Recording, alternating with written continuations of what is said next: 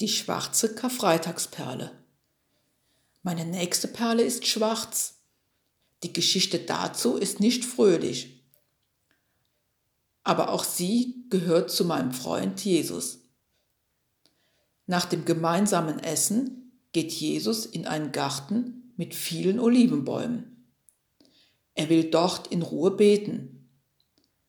Aber bald kommen Soldaten und nehmen ihn gefangen. Jesus muss vor viele Richter.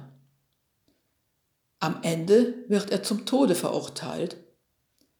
Er muss einen schweren Kreuzbalken auf dem Berg neben der Stadt tragen. Dort wird Jesus ans Kreuz geschlagen. Seine Mutter, einige Frauen und sein Freund Johannes bleiben bei ihm. Sie lassen ihn in dieser schweren Stunde nicht im Stich. Dann stirbt Jesus am Kreuz. Ich habe euch ja schon vorgewarnt. Diese Geschichte ist wirklich traurig und beängstigend.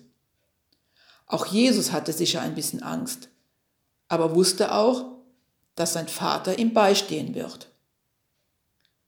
Auch wir Menschen haben manchmal Angst, sind schlecht gelaunt oder traurig.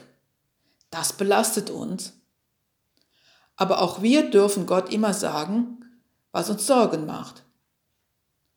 Was macht euch traurig?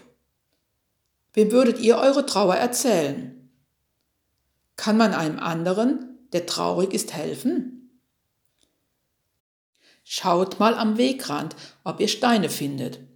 Wenn ihr wollt, könnt ihr die Steine hier mit euren Sorgen ablegen, sie aussprechen oder daran denken.